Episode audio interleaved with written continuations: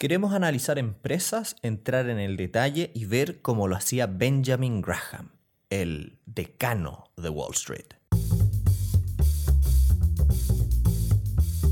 Hola a todos, bienvenidos a Elemental, su club de aprendizaje semanal. Mi nombre es Pedro y estoy acá con Santiago. Hola, hola. Y el día de hoy vamos a hacer algo bastante diferente. Vamos a ver de manera muy, muy profunda el capítulo 11 de El inversionista inteligente. Este sería la parte 2 del inversionista inteligente, pero solo vamos a ver un capítulo porque da, da para... da para estar hablando una hora. El inversionista inteligente Benjamin Graham es considerado, como dijimos en el episodio pasado y que los invitamos a revisar, uno de los los libros epigonales, uno de los libros más importantes a nivel de inversiones, sobre todo porque fue el puntapié inicial de la carrera de un muy famoso inversionista que se llama Warren Buffett. Este libro fue el libro que escribió el profesor de Warren Buffett y la gran gracia que tiene es que debido al éxito que tuvo Warren Buffett como inversionista, que lo volvió el inversionista más exitoso de la historia, es que este libro en particular agarró mucha, mucha fama porque básicamente Warren Buffett suele decir en sus charlas y en todos lados que este es a su gusto el libro que le cambió la vida y que le enseñó la gran mayoría de las cosas que sabe de inversiones. Entonces tiene una popularidad muy, muy importante este libro. Claro, porque es lo que se llama el método de análisis fundamental, que es la disciplina de análisis de inversión más exitosa realmente. toda la gente que opta por esta estrategia de inversión obtiene muchos mejores eh, resultados en promedio que todas las otras como escuelas de inversión. Sí. Y en particular acá el capítulo 11 lo consideramos suficientemente importante como para darle su espacio especial. Sí, lo que, lo que vamos a hacer hoy día básicamente es, vamos a ir revisando este capítulo un poquitito más en detalle y vamos a ir hablando de cómo analizar acciones particulares. ¿Qué quiero decir con acciones particulares? Quiero decir, si ustedes quieren comprar, no sé, Google, Facebook o, no sé, eh, Emirates Airlines o, o, United Airlines o lo que sea, ustedes quieren comprar una empresa específica, estos son los elementos que son recomendables que ustedes revisen antes de hacer esa inversión. De lo contrario, estaríamos ante lo que el autor llama una eh, operación especulativa, no una inversión ustedes estarían, entre comillas, tirándole la plata al casino. Sí. E incluso yo te diría que si uno no piensa eh, invertir, es muy útil aprender estas cosas y en especial este capítulo para entender el lenguaje de las inversiones y que después si uno está con un asesor de un banco sepas de lo que te está hablando y que no te estén pasando gatos por liebre. Sí. Así que lo que vamos a ir haciendo va a ir ser como leyendo una especie de lista paso a paso de elementos que ustedes tienen que mirar y vamos a ir haciendo comentarios de cada uno de estos elementos. Por ejemplo, el primer elemento que el libro recomienda revisar, entre otros obviamente, es el tamaño de las empresas. Evidentemente, cuando ustedes hacen una inversión en una empresa chiquitita, es decir, que tiene, por ejemplo, pocos empleados, pocos ingresos, pocos gastos y tiene pocos inversionistas, el riesgo es muy distinto a si ustedes invierten en una compañía gigantesca con miles de empleados, con miles de gastos, miles de, ingresos. En otras palabras, es distinto. No estoy diciendo que una sea mejor que la otra, pero sí estoy diciendo que es distinto y es uno de los elementos que ustedes tienen que mirar en el tamaño de la empresa. Y Graham en este punto era súper conservador. Él, era, él prefería las empresas grandes y consolidadas versus las empresas chicas y más nuevas o que están recién creciendo? El tema de las empresas más pequeñas es un poco lo que podemos analizar en Silicon Valley, el mundo de los startups, que son más volátiles. Ahí es donde puedes ver como los ingresos extraordinarios, pero también las pérdidas extraordinarias. Entonces, pensando que la estrategia de Graham, como dice, es más conservadora, es acá estamos invirtiendo, no estamos apostando a que va a pasar algo bueno o malo, hace mucho más sentido ir por una empresa grande que, claro, no te va a dar resultados anormales, como mucho más promedio. La, la volatilidad desaparece. Y eso es lo que Graham buscaba de, ¿sabes qué? El resultado va a ser lo más cercano a lo que yo puedo predecir. Sí. De hecho, nosotros conversamos un poco tanto en la biografía de Graham como en el capítulo de la primera parte del libro, que los invitamos a escucharlo si es que no lo han escuchado, que él viene de un contexto donde hubo recesiones mundiales, él, estaba presente en la crisis del 29, entonces él es de la idea de que un buen inversionista es ese que no es que gane grandes cosas, sino que, la- eh, sino que por el contrario es el que pierde poco. Es el que está constantemente ganando y deja que el tiempo haga su magia con el interés, el interés compuesto. También como lo mencionamos en su bio- biografía, su familia perdió todo en su minuto. Sí. Entonces viene de un contexto que hace mucho sentido que su forma de ver las inversiones es esa. También un segundo elemento que es importante que ustedes revisen y hace demasiado sentido, sobre todo en el contexto de coronavirus que estamos viendo, es la relación que hay entre el capital social, las cosas que tiene la compañía y eh, lo, que se, lo que debe la compañía. Aquí tal vez las traducciones son un poquitito más complejas, pero básicamente la, la relación activo-pasivo o la relación lo que tienes versus lo que debes es muy importante. Porque, por ejemplo, en términos de coronavirus, en Chile hemos visto algunos ejemplos bastante claros de esto. Nosotros en Chile no tenemos muchas aerolíneas, pero una de esas aerolíneas que es muy famosa se llama LATAM. Por otro lado, existen otras aerolíneas que también son muy famosas, por ejemplo Sky. Y aquí en Chile se está viendo un ejemplo muy importante de lo que decía Graham. Fíjate muy bien cuánta proporción en relación a lo que tiene una compañía es eh, su deuda. La TAM en particular tenía una deuda monstruosa. Por el otro lado, Sky no tenía tanta deuda como él, como la TAM. Por lo tanto, lo que pasó ahora es que ante un evento extraordinario, evidentemente, pero ante un evento duro, difícil, una recesión para esta compañía, la empresa no pudo hacer frente a, los, eh, a las deudas, a sus acreedores, y terminó pidiendo lo que básicamente es un proceso de reorganización, que no es como una quiebra, pero es antes de una quiebra, es un proceso interno donde tú le pides a tus acreedores facilidades de pago para evitar la quiebra. Entonces están en el borde del colapso. Y no le pasó eso a Sky porque no tenía esta razón de deuda. Sí, la- una de las cosas que como que nunca te enseñan realmente, a menos que te metas a estudiar negocios, es por qué las empresas quiebran, qué significa quebrar. Y lo que mata a una empresa siempre, siempre, siempre es lo que se llama la falta de liquidez.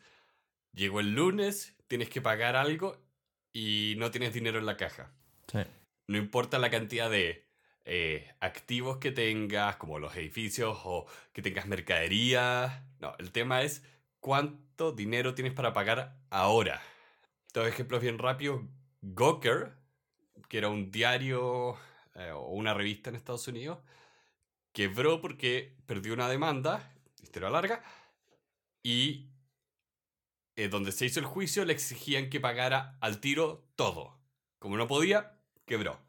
Otra empresa que justo yo est- había estado analizando por hacer un ejercicio de análisis de mercado, vi una empresa que arrendaba autos. ¿Ya? Y hace como un par de semanas fue como, se va a la quiebra. Y fue como, a ver, ¿qué pasó acá? Eh, porque yo lo estaba analizando como modelos de negocio innovadores. ¿Ya? Y claro, todo estaba financiado con deuda. Y justo los golpeó el coronavirus, no tenían ingresos, no tenían cómo pagar la deuda, quiebra. No importa el tamaño, no importa la cantidad de activos, es un tema de ahí de liquidez y tu capacidad de pagar toda esta, esta deuda. Sí, y eso en detalle, ¿cómo se hace en empresas que están en la bolsa? Se hace, por lo menos en Chile se hace ingresando a la página de la antigua, eh, de la antigua Superintendencia de Valores y Seguros, hoy que se llama Comisión de Mercado Financiero. En otros países básicamente se trata de meterse a la, al organismo gubernamental ante el cual tienen que reportar las acciones, por ejemplo en Estados Unidos es la SEC, y eh, que se llama la Security and Exchange Commission. Y lo que ustedes tienen que realizar es una cosa, un papel que se llama la memoria y los estados financieros. Y ahí dentro de esos dos documentos van a ver, entre medio de esas páginas, van a ver los famosos balances. Y en los balances y en los estados de resultados, que son los, básicamente imagínense que son las páginas donde están escritos todas las cosas que tienen, todas las cosas que deben, cómo ganan plata las empresas, ahí se tienen que empezar a meter ya más en el detalle cuando dice, por ejemplo, eh, ya, estas son mis pasivos, estas son las cosas que yo debo. Y ustedes se van a fijar que la en la mayoría de las empresas grandes viene un resumen, que es como el monto sumado, pero de al lado viene generalmente una notita que te lleva a una página posterior que viene el detalle. Y en ese detalle, ustedes por lo general pueden ver las mayores deudas, las más importantes, y ahí pueden ver los plazos. Entonces, si ustedes, por ejemplo, se fijan, esta empresa de aerolínea tiene en un mes más el vencimiento de una de las eh, deudas más importantes que tiene de sus acreedores, y ustedes dicen en un mes más el coronavirus va a seguir, eso es bastante evidente que si es que no se hace algo extraordinario o no se levanta el, el, el ban o la prohibición de volar, esa empresa va a tener un problema. Y eso ustedes como inversionistas lo pueden revisar leyendo los, leyendo los papeles, son información pública. Los buenos inversionistas investigan, toman los papeles, se leen las cuestiones, van, van al pie de página, hacen el, el, análisis. De lo contrario, ustedes están especulando. Y por eso este sistema de inversión es tan eh, lento y seguro. Porque realmente... Mm haces el trabajo de decir, ¿sabes qué?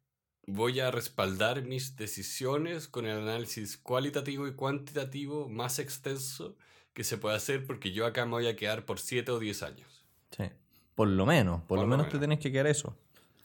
Sí, y como contrapartida, a ver, los activos y los pasivos, otra de las cosas que tú tienes que mirar es cuánto gana la empresa. Y el problema de cuánto gana reside en que es muy difícil o imposible, derechamente, predecir lo que viene para el futuro. Entonces aquí ustedes como inversionistas tienen dos posibilidades.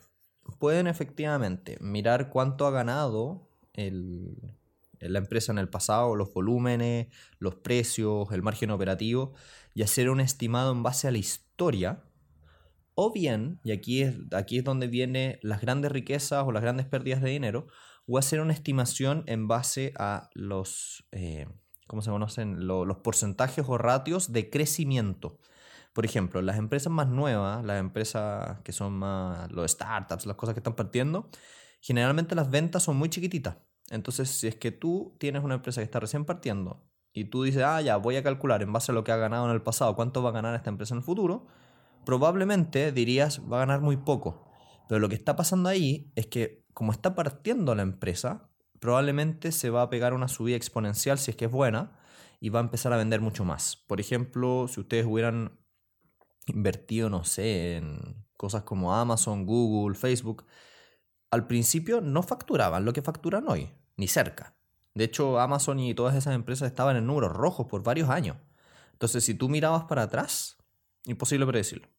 Y aquí el tema de, Graham es que Graham, como les decíamos, es una persona súper conservadora en sus inversiones. Él quiere irse a la segura. Entonces, él sugiere, y de hecho es una de las cosas que vamos a ver un poquito más adelante, revisar cuánta historia tiene una empresa y ojalá revisar empresas que lleven más de 20 años en el mercado. De manera tal de que ustedes puedan predecir razonablemente cuánto va a venir para el futuro y no encontrarse con sorpresas. Él prefiere dejar pasar las Facebooks y enfocarse en las Coca-Colas. De nuevo, hace mucho sentido cuando haces la distinción entre especular y apostar.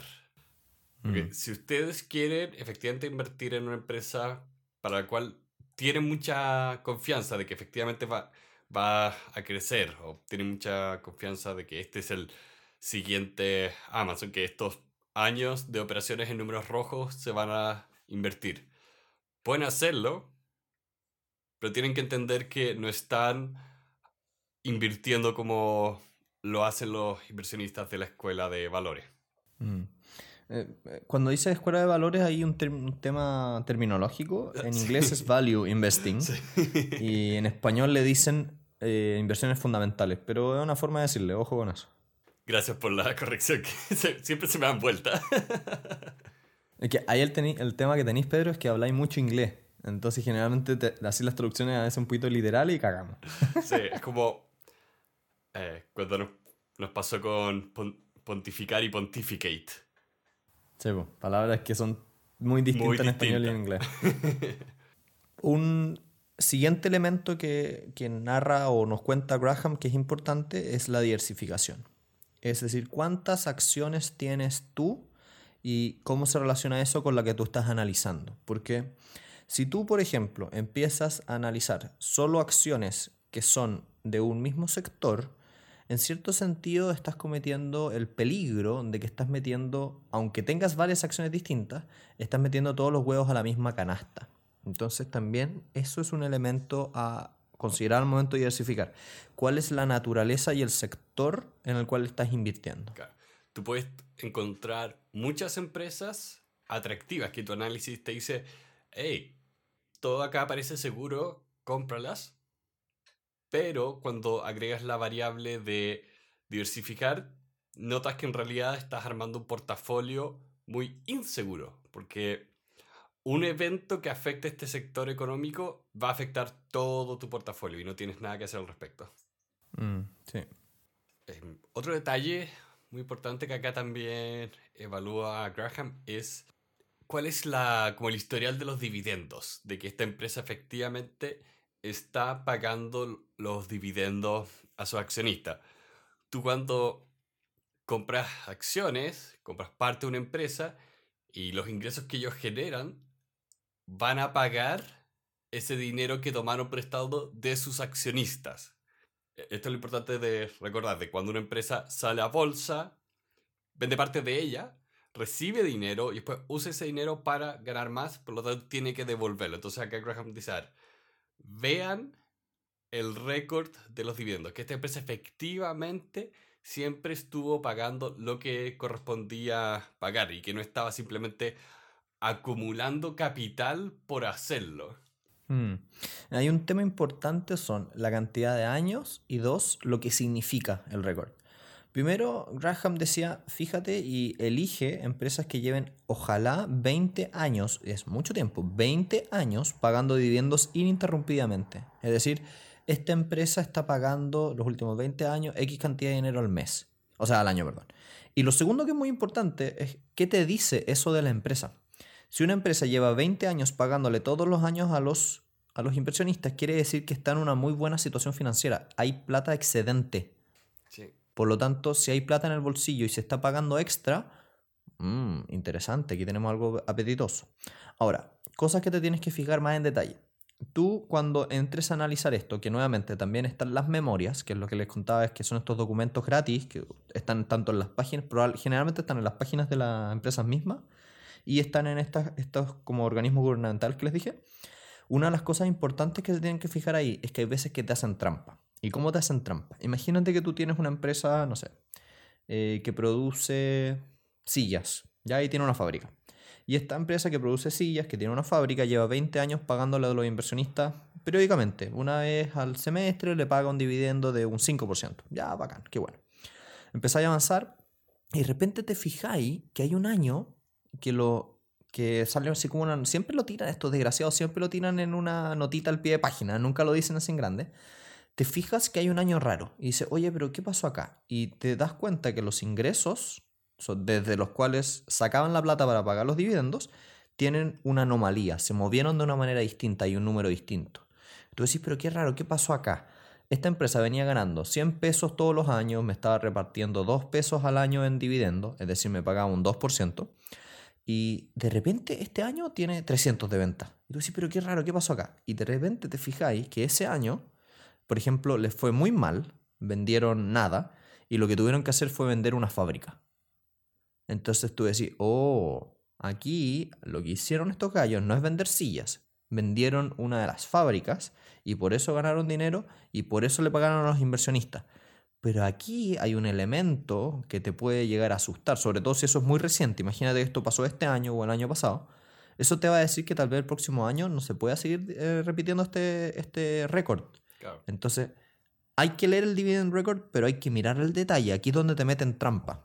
Entonces tú tienes que ser súper atento. Esto yo lo he visto. He visto el, el, pie de página y me he fijado, oye, esta empresa me está haciendo una trampa. ¿Cómo era? Hay que partir leyendo desde el final hacia arriba y siempre y primero el pie de página. Más o menos, hay que leer.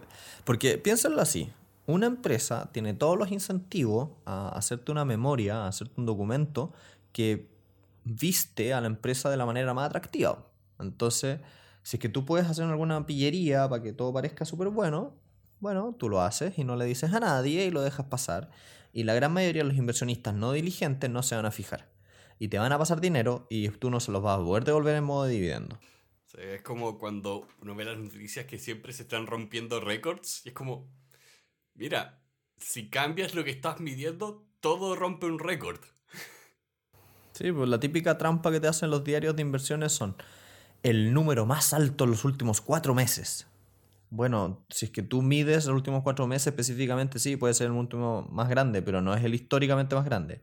O si tú lo cambias con tres meses, bueno, va a haber un nuevo récord, ya sí. Entonces siempre puedes hacer récords. Sí, todo, todo es un récord. Depende con qué, depende con qué comparáis. La venta más rápida De eh, las un últimas ju- 12 horas. Un jueves a las 3 de la tarde en. Wow, En Texas. ¿no? sí. Am- Peor es nada. Sí. Bueno, de la mano de esto, también es importante que ustedes se fijen en el dividend rate, que es el porcentaje o el ratio o el cuánto por ciento te llega en relación a lo que tú pagaste. Por ejemplo, si Pedro va y invierte 100 pesos en una compañía y a él le dan al año 5 pesos, quiere decir que le están pagando un 5% al año. Y aquí Graham hace, eh, hace recomendaciones. Dice, mira, te puedes es bueno que tú veas dividend rates que vayan entre un 5 y un 10%, muy bueno uno que vaya sobre un 10%, extraordinario y sospechoso uno que vaya sobre el 20%. Entonces, mírate ahí cosas que ojalá te sean entre un 12, un 18%, que esas son las mejorcitas, las más potentes y de las cuales hay menos. En Chile, por ejemplo, yo hice un análisis de esta cuestión hace un par de años y había, no sé, eh, eran como 5 o 6 compañías que cumplían estos criterios. No eran muchas más. Wow. Lo bueno es que son de las que compré y me hice un millonario porque básicamente me pagaban como un 17% al año y tenían un monopolio asegurado por ley. Era una cuestión maravillosa. Y después la cerraron y bueno. Sí, la- mencionaste, eran como los dueños de los postes eléctricos. Sí, son los dueños de las transmisiones eléctricas. Ya, ya lamentablemente ya no cotizan en bolsa, ya no las pueden comprar, pero bueno.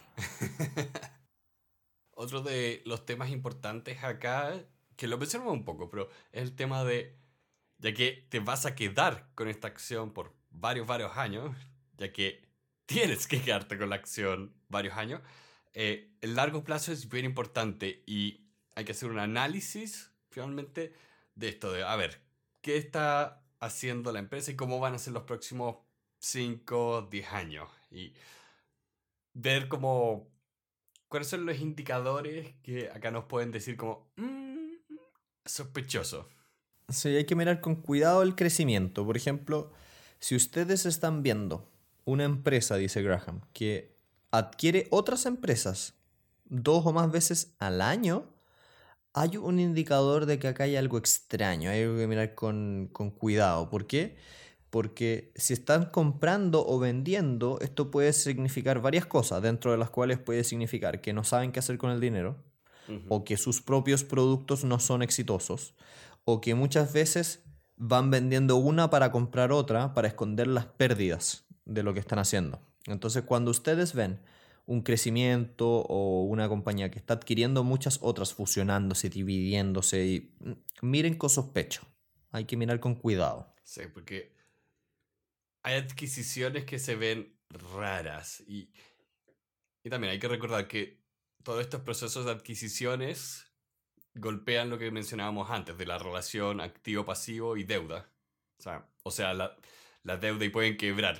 Una empresa que se trata de expandir muy muy rápido a solo adquirir otras empresas está adquiriendo mucha deuda, está gastando mucho y se está poniendo en una posición muy vulnerable. De hecho, en, en inglés hay una palabra que se ha puesto para esto, que cuando ustedes dicen en inglés diversificación es diversification. Y ellos hablan de diversification, como diciendo eh, diversificación mala. Worse como malo. Entonces, de diversification. Cuando una empresa te está gastando mucho dinero o está pidiendo mucho dinero, ahí tienes como algo de, a, a ver, yo quiero ser el inversionista de esta gente. ¿Están con Mm. una estrategia a largo plazo? ¿O están con una estrategia que funciona de... eh, ah, ¿Cuál es la traducción de quarters? Eh, eh, trimestres. Trimestre, trimestre. Sí, porque hay muchas estrategias que son como para tener buenos resultados en un trimestre, pero que en el largo plazo te estás condenando. Sí. También otras dos que son elementos importantes que ustedes tienen que mirar para revisar qué tan potentes a largo plazo es, uno, cuánto dinero están pidiendo como préstamos y con cuánta frecuencia. Y el segundo elemento que también me gusta mucho que tienen que mirar es cuántos proveedores o cuántos clientes tiene la empresa. Y esto es súper importante y esto lo viví en carne propia. Cuando tú tienes solamente un cliente del cual pende todo tu negocio, estás ante un peligro muy grande. Porque si ese cliente no te compra o por X motivo te baja el porcentaje de que te está comprando o te cambia el precio, te vas a meter en un problema importantísimo. Lo mismo con el proveedor. Si tienes un solo proveedor, es, un, es una alerta al tiro. Es una cosa que tú tienes que mirar con cuidado y con, entre comillas, mucho miedo. Y que a largo plazo sí o sí puede terminar muy mal. Entonces, Aquí yo creo que es una, recomendación para dos lados. No solo para ustedes como inversionistas, sino también si ustedes como emprendedores. Si ustedes tienen un emprendimiento y tienen solamente un cliente y te despide ese cliente, estás en un problema. Estaba, viendo la historia de las aerolíneas de helicópteros. ¿Ya? Eh, que existió una mini industria y, entre comillas, hasta el día de hoy todavía existe. Y ellos tienen ese problema de que es tan, tan nicho que en muchos momentos fue insostenible, especialmente cuando se empezaron a hacer avances en otros tipos de eh, transporte y era como, ya, lo que estoy ganando por ir de helicóptero en helicóptero no es suficientemente bueno. Como gané una hora en tiempo de transporte y me costó tres veces más. Ya. Y la economía de escala para la empresa tampoco era buena porque e, es muy caro operar un helicóptero. ¿Y cómo se relaciona eso con tener un proveedor o un solo cliente?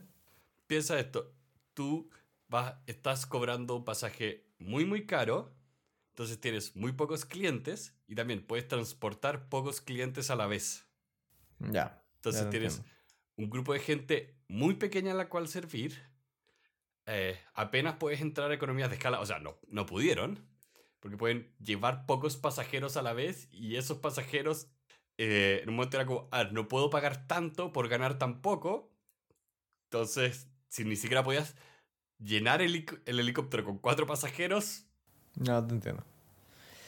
De la mano de lo anterior, que acabamos de decir cosas malas o cosas eh, peligrosas a, mirar, eh, cosas que ustedes tienen que tener cuidado cuando estén invirtiendo, también pueden observar cosas buenas. Y aquí Graham habla de tres grandes cosas. Habla del famoso moat, que lo vamos a revisar, habla de, los, de las empresas maratonistas y habla de las empresas innovadoras. El moat en inglés es básicamente en lo que en español sería una ventaja competitiva. Son empresas que tienen una tremenda marca, venden barato, tienen un objeto único, tienen una patente, en otras o tienen una barrera de entrada. En otras palabras, tienen un algo que le da una ventaja competitiva que sus otros eh, competidores, obviamente, no pueden copiar, no pueden hacer o no lo pueden hacer tan bien. Eso, cuando una empresa tiene eso, es un muy buen indicativo de que puede ser una empresa atractiva para mirar. Les voy a dar un ejemplo concreto acá en Chile. Si ustedes contratan una compañía en Chile de agua, por ejemplo, una utility que le dicen los gringos, en Chile, en Santiago, hay una empresa que lo hace por ley. Y la probabilidad de que te le vayan a competir es muy baja. ¿Por qué? Porque tienen un, casi un monopolio. Un monopolio Entonces ahí usted... o legal. Un, sí, un monopolio legal y natural. Entonces ahí tienen, por ejemplo, un, tipo de compañía que tiene una ventaja competitiva imbatible. Esa empresa no... ¿Cómo van a dejar de comprarle agua a la empresa de agua en la región metropolitana en Chile? Es imposible. Por tanto, ahí tienen algo interesante a mirar. No es lo único, ojo, no solo es por, por el hecho de que es un monopolio, no es en sí mismo necesariamente bueno. Por ejemplo, ahí tienen la contrapartida que tienen los precios regulados, entonces hay que mirar eso. Pero ahí tenéis, una, ahí tenéis un ejemplo de un mode importantísimo. un análisis cualitativo que tienen que hacer. Em, también, en segundo lugar, como les decía, eh, Graham habla de las empresas maratonistas. Lo que tú quieres es una empresa que esté dando buenos resultados y crecimiento constante por lo menos durante 10 años. Tú no quieres que pase que hayan empresas que crecen mucho dos años, después no crecen nada o negativo, después crecen mucho tres años, después... No quieres una empresa que sea de carreras cortas y después sufrimiento. Tú quieres un, un maratonista lento, constante, pero que llega lejos. Sí. Como lo decíamos antes, hay muchas estrategias de corto plazo que dan resultados, pero que en el largo plazo significa que vas a quebrar, simplemente. Mm. Eh, y por último, el tema acá de positivo es qué tanto innovan. Acá diría que esto es una de las cosas que más, em, más delicadas las considero. Por el tema de, a veces hay un tema de fetichismo tecnológico, a veces hay temas de innovar por innovar, sin, sin crear valor. Entonces, acá yo, yo esto siempre lo miraría dentro de lo anterior, de que quiero que esta empresa sea maratonista, no carreras cortas.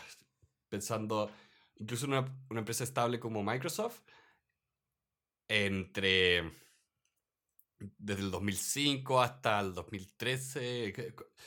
Ah, se me fue el nombre del CEO que estaba en esa época. Ah, era uno de, India, ¿no? ¿Puede ser? No, no, no. Microsoft, el que entraba gritando. ¿Balmer? Steve Ballmer, puede ser. Creo que era ese. Que ahí tenía un tema de. La empresa estaba, entre comillas, innovando, pero estaba persiguiendo la competencia. Entonces sacó muchos, muchos productos que fallaron rotundamente. Porque estaban buscando qué hacer, pero sin un norte claro. Entonces, ahí tú tienes que ver que la empresa en la que quieres invertir, a ver, hay una estrategia de largo plazo, hay una estrategia de inversión, o sea, y de innovación de largo plazo. Si una empresa que estás analizando está invirtiendo, pero todas las, o sea, está innovando, pero cosas que fallan y fallan y fallan, no, no es un buen índice. Si las innovaciones en realidad son copiar el producto a otro, tampoco es un, buen índice. Eh, cosas, cosas como esas creo que son importantes. Que no... Hay que buscar innovación sustentable, que funcione bien, que tenga un track record importante, que la persona y el equipo que está arriba de esa innovación, de ese equipo de innovación y de, investigación y desarrollo sea potente. El tema de la innovación, tú tienes como los dos extremos. Lo que estamos mencionando ahora, que es mala innovación, y después está no innovar simplemente. Que es cuando las empresas dicen, ok, no nos está yendo tan bien, vamos a cortar todo lo que es inversión en, desarrollo e innovación. Es como, te estás ahorcando. estás tomando una estrategia de corto plazo, matando una estrategia de largo plazo. Bueno, y ahí también un tema que me gusta es que existe un prejuicio, y esto es muy típico en los inversionistas nuevos, de creer que solamente hay innovación en empresas tecnológicas. Como, ah, ya, sí, que es Microsoft, o es Google, o es Facebook, obvio que están innovando. Pero esta compañía de, no sé, que tiene campos agrícolas no, no tiene innovación. Y uno no se fija por, por eh, desconocimiento que muchas veces esas compañías enanitas o chicas que tienen un nicho que no se ve tan tecnológico hacen un desarrollo, no sé, inventan un fertilizante o algo así, que es tan potente versus su competencia que los destruyen a todos. Entonces, la innovación, búsquenla, ojalá, en, los segmentos o en los sectores menos apetecidos en innovación, porque si es que pillan eso, ahí puede haber una gema oculta. Sí. Eh, vamos a entrar en mucho detalle esto en varias semanas más con el otro libro que estuvimos leyendo, porque realmente hay un tema de glamour y popularidad con ciertas innovaciones que nos sesga de ver mm. toda todo lo que es la realidad, todo lo que es como, esta es toda la cosa que están haciendo los seres humanos, todas las eh, empresas, mercados, necesidades, hay tanto por ver y analizar que buscar en lugares poco, o sea, buscar en espacios que no son populares, a veces es una estrategia demasiado, demasiado buena porque nadie está buscando oportunidades. Y como nadie lo está haciendo, tú eres el primero, tú inviertes ahí, te haces millonario. Amén. Otro elemento distinto que es importante revisar es el administrador o la administración. Aquí queremos meternos a hacer algunas preguntas importantes a quienes están llevando la batuta, a quienes están dirigiendo la compañía. Por ejemplo, en las memorias, que es este documento que yo les iba contando, es muy habitual que venga una carta. esta carta generalmente está escrita por el presidente, el CEO o alguien por el estilo. Y generalmente dicen como nuestras proyecciones para este año, nuestras metas para este año, lo que vamos a hacer es esto, esto y esto. Entonces, uno de los elementos que ustedes pueden revisar, y aquí ya es metiéndose en el detalle, es tomen esas cartas, anótenlas en un Word, en un Excel, donde ustedes quieran, y comparen año a año qué fue lo que declaró que iba a hacer esa persona y qué fue lo que realmente se hizo. Vean cuánta consistencia hay. Y también es importante que en la misma línea, cuando ustedes vean que hayan fracasos, es importante que esos administradores asuman la culpa. En otras palabras, que no les digan y no le echen la culpa de los fracasos a terceros.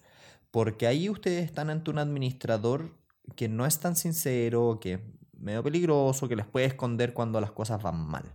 Y ustedes no quieren invertir en eso.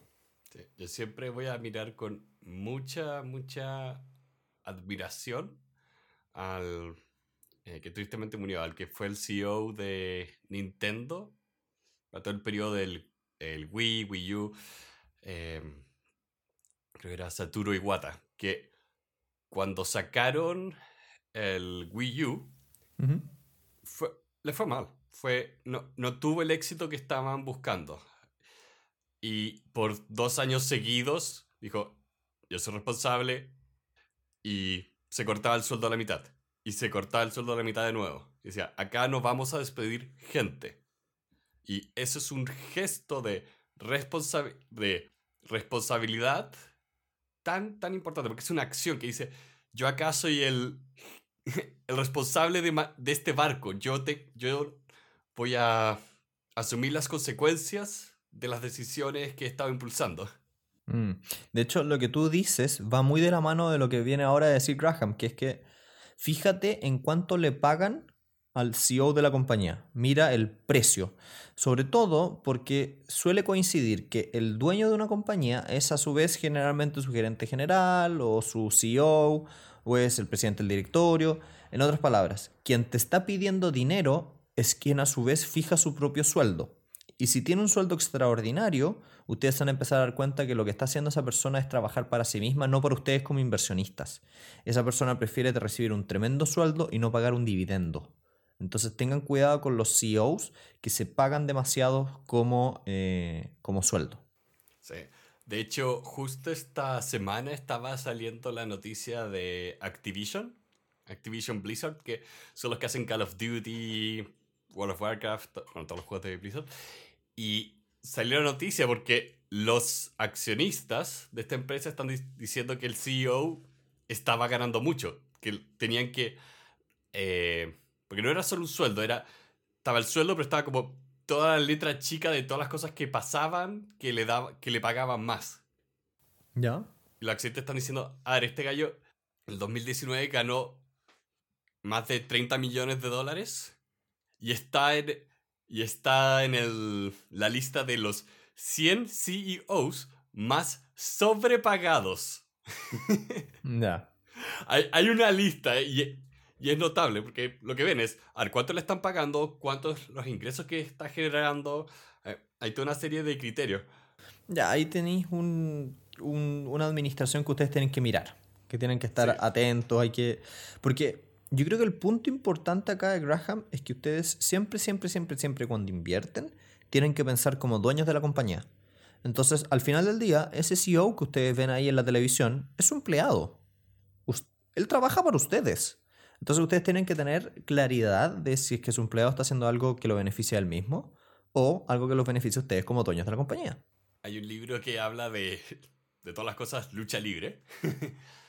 Pero ahí, es que ahí este libro se enfoca en ver cómo, eh, no me acuerdo el nombre de, la empresa, pero era una que finalmente tuvo una gran subida y una gran bajada antes de quebrar. Y ahí lo que decía, mira, cuando el negocio le está yendo bien, muchas cosas, muchas malas decisiones van a pasar, porque no, no estás sintiendo las consecuencias. Pero cuando el, el mercado se enfría, ahí es cuando te das cuenta que tan bien está o no la empresa. Lo mismo ocurrió con el mercado como de los malls en Estados Unidos. Como en un minuto se estaban abriendo malls en todas partes. Y es como, claro, porque el mercado se está expandiendo muy rápido. Había un espacio para sostener empresas ineficientes. Pero cuando pasa ese periodo de abundancia y entramos a un periodo de escasez, ahí es donde ves cuál es, el, cuál es la calidad real de esta empresa, cuál es la calidad real de, este, de esta administración, que es la que es responsable de la calidad de la empresa. Mm. Por ejemplo, de la mano lo que acabáis de decir, ustedes fíjense, y esto también es información pública, existen en Chile unas cosas que se llaman hechos esenciales. Básicamente es una carta que le manda la administración, generalmente son los abogados, pero bueno, eh, la administración al público y les dicen, eh, está pasando este evento extraordinario. Y dentro de eso, lo que, de la mano de lo que dice Pedro, cuando a las compañías les empieza a ir mal, es habitual que los administradores de las empresas empiecen a vender su participación. Entonces, fíjense con mucho cuidado si es que el dueño de la compañía, el CEO, bueno, el, el, CEO no necesariamente es el dueño, pero si coincide o la administración en general que tenga participación en la empresa empieza a vender. Porque si empieza a vender, piénselo así, ¿ustedes quieren ser socios de una persona que está vendiendo su participación en esa empresa? Mm, sospechoso. Pueden haber razones. ¿eh? Puede pasar que, por ejemplo, eh, no sé, la persona tiene 15 millones, no sé, 20 millones de dólares en la compañía y quiere comprarse una casa y va a vender 5. Ya, es entendible. Puede ser que por un tema de sobreabundancia eh, pueda funcionar. Pero fíjense con cuidado a las personas. Y a la vez, véanlo por el otro lado. Si ustedes ven que los dueños o la administración de una empresa están comprando cada vez más, que esto también es información pública, cada vez más en esa empresa, ahí hay un indicativo interesante de que algo está pasando ahí que se viene súper bueno. Que los, propios, que los propios dueños están haciendo lo que se llama recompra de acciones, que es, por ejemplo, algo que hizo Apple recientemente, se compró harto de vuelta, y bueno, eso fue impulsado por uno de los inversionistas más importantes de Apple, que es Warren Buffett, que es el de que veníamos hablando, de hecho. que recompran sus acciones. Dice, devuélveme, quiero, quiero comprar más, esto es un buen momento de compra. Y si es que ellos dicen eso, mmm, hay algo interesante a mirar. Bueno, también Apple tenía un tema de caja gigante. Sí. Mira ese. Este tema también es interesante. ¿Cómo presentan su estado financiero la administración? ¿Cuáles son las políticas de contabilidad? ¿Qué tan transparentes son? Estos números que ustedes están recibiendo, ¿están completos? ¿Faltan cositas? ¿Encontraron una noticia ahí por internet de algo que no está reflejado? Tengan, tengan ese cuidado porque muchas veces la administración es muy creativa con la contabilidad y cuando ustedes tienen administraciones muy creativas con la contabilidad, sospechen. Cuando hay mucha nota al pie de página sospechosa, mmm, miren con malos ojos. Hay que tomar esto realmente como un trabajo donde los incentivos están para que siempre te estén mintiendo, para que siempre la empresa esté eh, mejor de lo que está. Entonces, desde la perspectiva de analizar la administración, ¿tú quieres pasarle tu dinero a una administración que no es sincera contigo, que no te... O sea, es alguien que no, si hacen eso, no te generan confianza. Sí. Y confianza es fundamental en esto, porque tú vas a confiar en que este grupo de individuos no va a tomar el barco y lo va a, tirar, lo va a tirar contra las rocas. Sí. Dos cosas antes de terminar este episodio que que, quiero que se note la densidad de contenido que hay en este libro y de que 600 páginas. Y que de hecho no hemos entrado tanto en el detalle. ¿eh? Yo, yo le, no, le, no hemos hablado tanto de los porcentajes específicos, como que igual lo hemos hecho digerible. Sí, eh, pero este capítulo requería, requería el tiempo, requería la dedicación. Ah.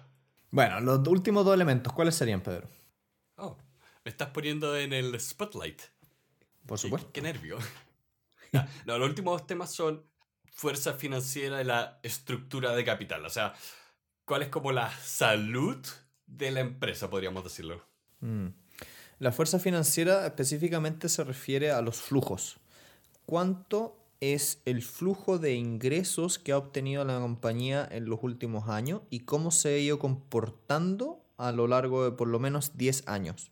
En otras palabras, ustedes tienen que... Hay una... A ver. Eh, en inglés se le llama cash flow y en español flujo de caja. que es una medición específica que hay en los estados financieros, que es distinta a los ingresos, donde ustedes van viendo cuánto dinero entra y cuánto dinero sale. Es, bueno, ustedes lo, contablemente lo pueden revisar más en detalle, pero lo importante acá de fondo es lo siguiente, es que es importante ver entre cuánto y cuánto por ciento se mueven estos flujos en relación a cuánto gasta y cuánto es también, aquí también es importante mirar estos flujos en relación a cuáles son los costos, cuánto, te, cuánto margen operativo tienes. Entonces, si tú estás ante una compañía que tiene una buena fuerza financiera, los flujos de caja van creciendo durante por lo menos 10 años de manera sostenida, aquí tenemos algo bastante interesante, aquí hay algo positivo a mirar. Porque también el tema de 10 años es que si es que el mercado siempre va a estar subiendo y bajando, en 10 años vas a tener una idea de qué tan bien lo hace la empresa, incluso en un mercado que no está bien. Incluso cuando la cosa está lenta y está mala, qué tan bien le va a esta empresa. Lo cual va de la mano de la estructura capital, que se refiere a lo que veníamos conversando hace un rato, de esta proporción en los balances, en la deuda, en los activos, de cuánto por ciento ellos tienen de, su, de sus activos, perdón, de sus activos, cuánto por ciento tienen de todo lo que posee la compañía en deuda y cuánto eso se traduce en intereses, en porcentajes de, de repago, cómo están, cuánto tienes que pagar tú por tus deudas al mes, cómo estás capitalizado, que se llama. Así que con eso vamos llegando al fin de un episodio que quería ser introductorio, pero no tan introductorio, donde hemos mirado muchos elementos que ustedes tienen que ir viendo em, al momento de analizar. Y aquí les queríamos hacer una invitación. Nosotros hemos preparado un resumen de este episodio completo del libro que ustedes pueden acceder en nuestra página de Patreon y en nuestras redes sociales a las personas que no sean nuestros Patreon con posterioridad. En otras palabras, quienes accedan a, nuestro, a nuestros patrocinadores lo van a tener antes. Y va a estar disponible para que ustedes lo revisen, lo utilicen como una guía al momento de invertir, eh, como un checklist. Y que les pedimos ojalá que si les gusta lo compartan y se lo hagan llegar a las personas que pueden estar en las mismas que ustedes y tratando de invertir en acciones eh, concretas. Les damos muchas gracias a todos por su tiempo, por escucharnos nuevamente esta semana. Muchas gracias a todas las personas que nos apoyan directamente en Patreon con una donación mes a mes. Eso es invaluable, tanto monetariamente, pero espiritualmente. Nos hace felices. Sí, insistimos, ahora estamos empezando a darles cosas adicionales a nuestros patrocinadores para empoderarlos, para que esta lectura y ser parte de esta comunidad de aprendizaje tenga un, un más allá de entretenerlos en audio. Exacto. Eh, se vienen cosas muy interesantes en el futuro del el podcast. Eh, hemos estado trabajando harto en proponer nuevas ideas, hacer nuevas cosas. Eh, estamos muy entusiasmados de que empiecen a ver el resultado de estas últimas semanas de trabajo. Muchas gracias nuevamente por su tiempo y atención y les deseamos una muy buena semana. Que esté muy bien.